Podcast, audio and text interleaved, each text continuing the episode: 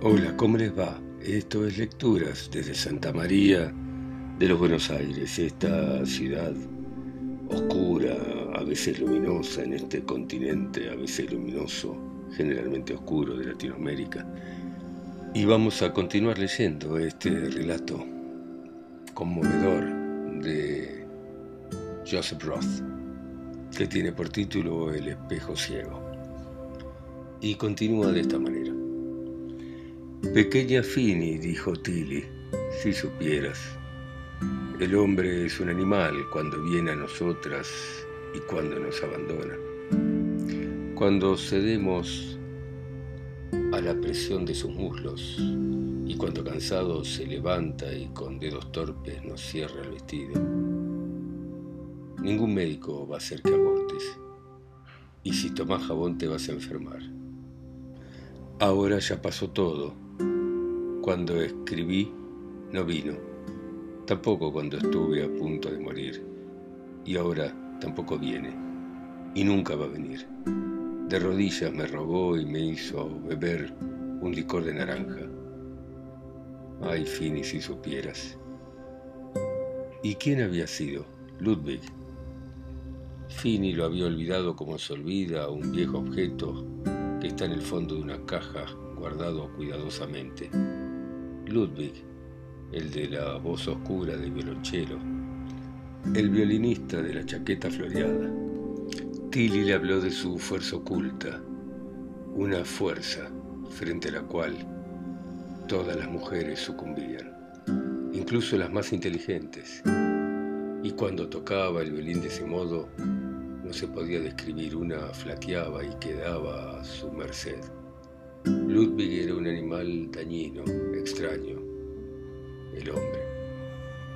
A todas nos tiene que pasar, vos también vas a sufrir, dijo Tilly y se echó a llorar.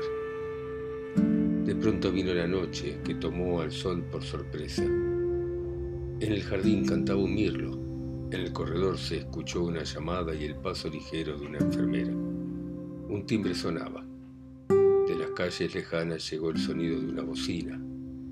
Las lilas empezaron a oler muy fuerte, como si fueran cientos de jardines de lilas. Fini se fue sola por las calles.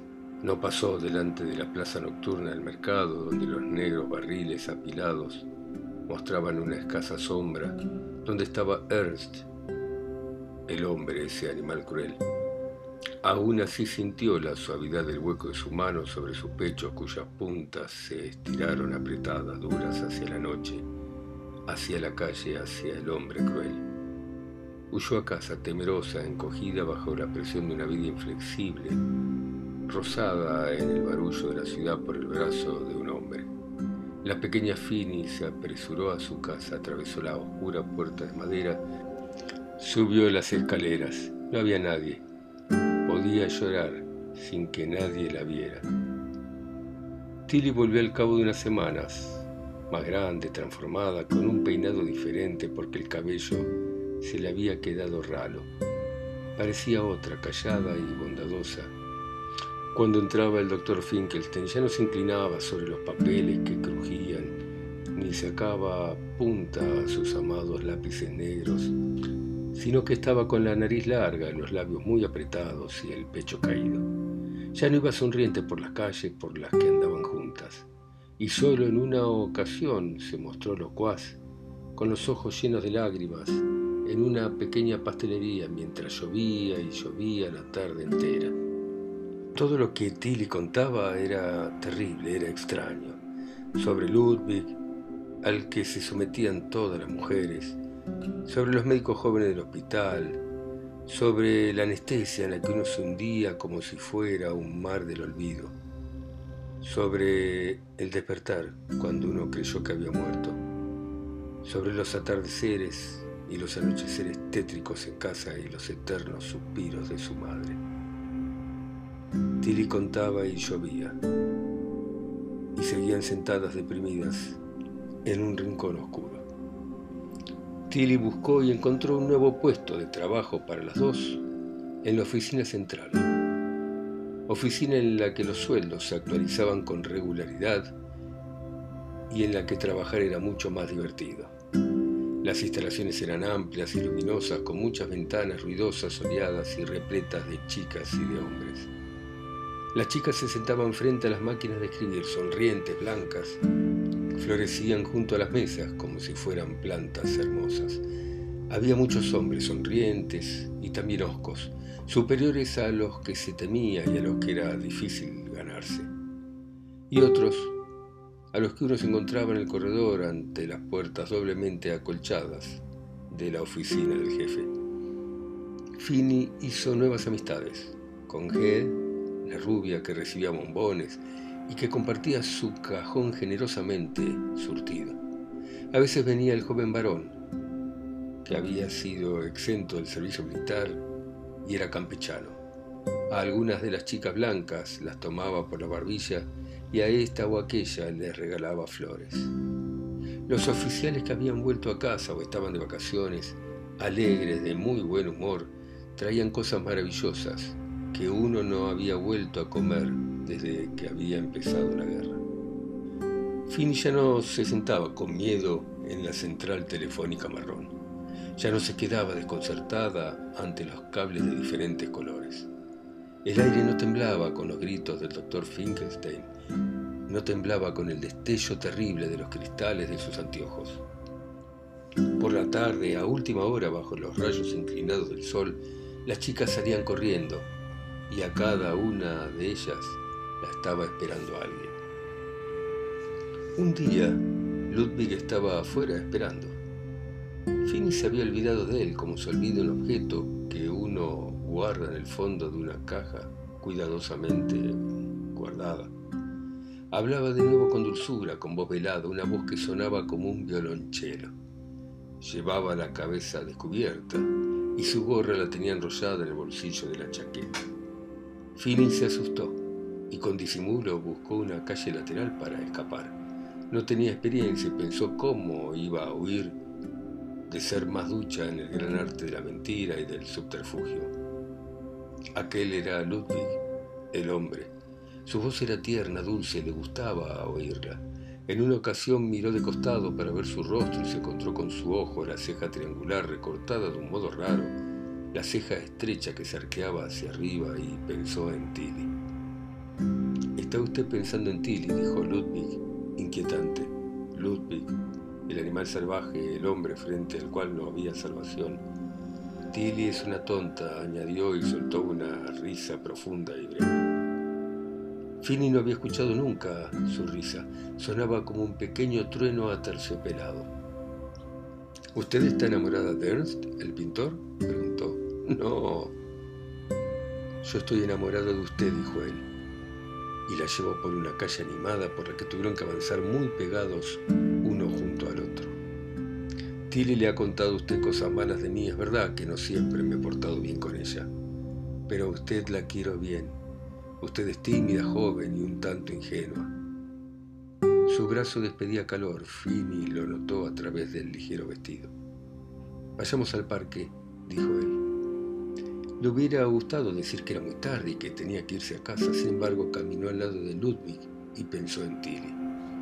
Atravesaron el parque y en todo momento Finny tuvo miedo de encontrarse con Ernst.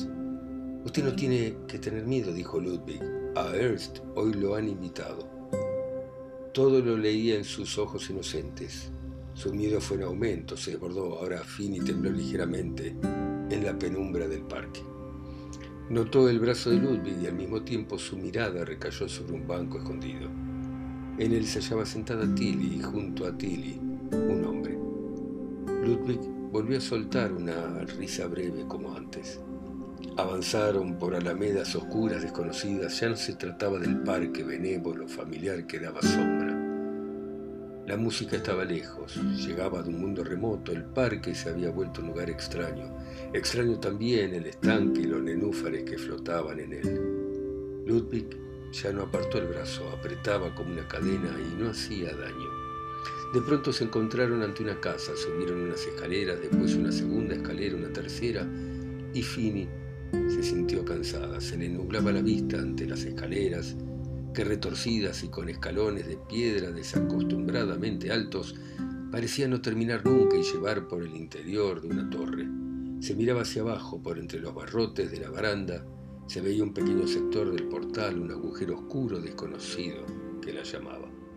A su lado por las escaleras avanzaba Ludwig, pegado a ella, despidiendo calor y... Fini se detuvo y esperó que él se adelantara o se quedara atrás, pero nada ocurrió, sino que se detuvo en el mismo escalón. Se dio cuenta de que estaba cansada y le rodeó el cuerpo con su brazo. No hablaron. No se encontraron con nadie, allí no resonaba una sola voz.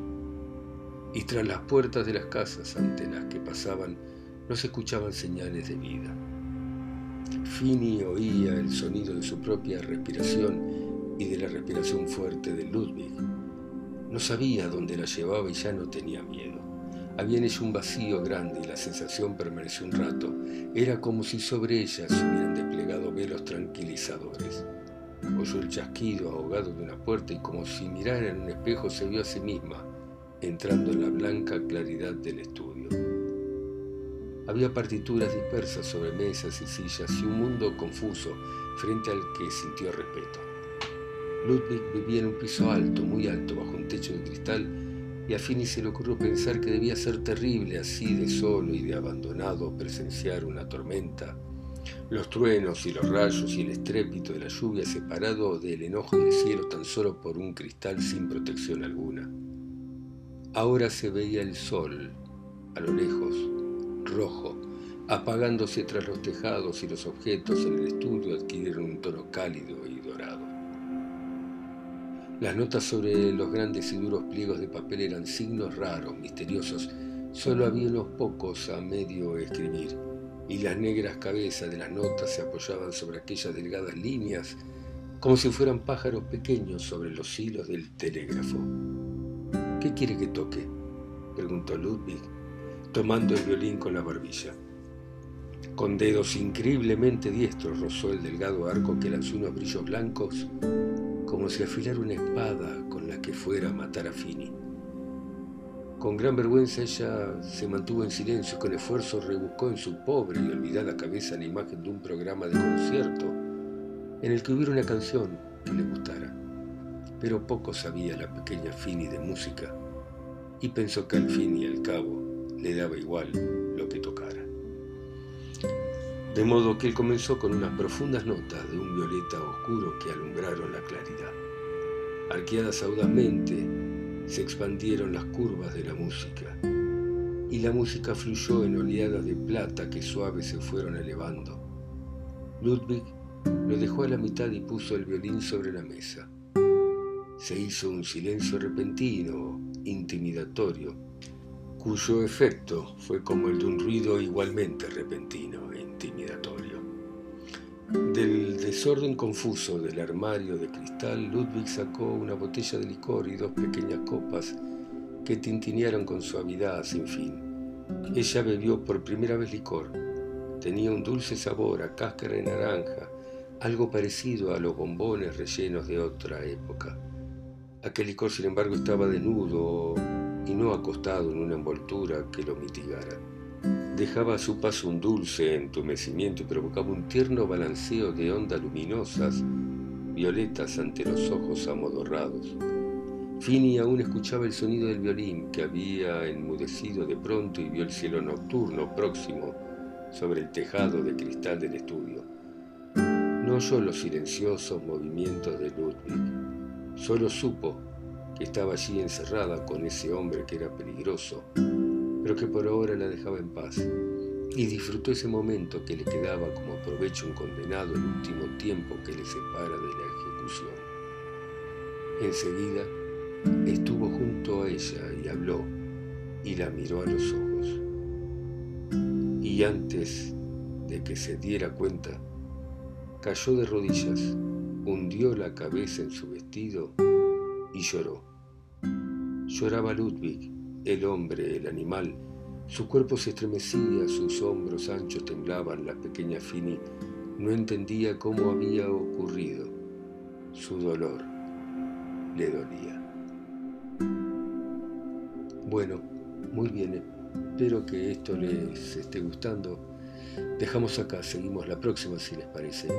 Chao, chao, hasta la próxima, chao, chao.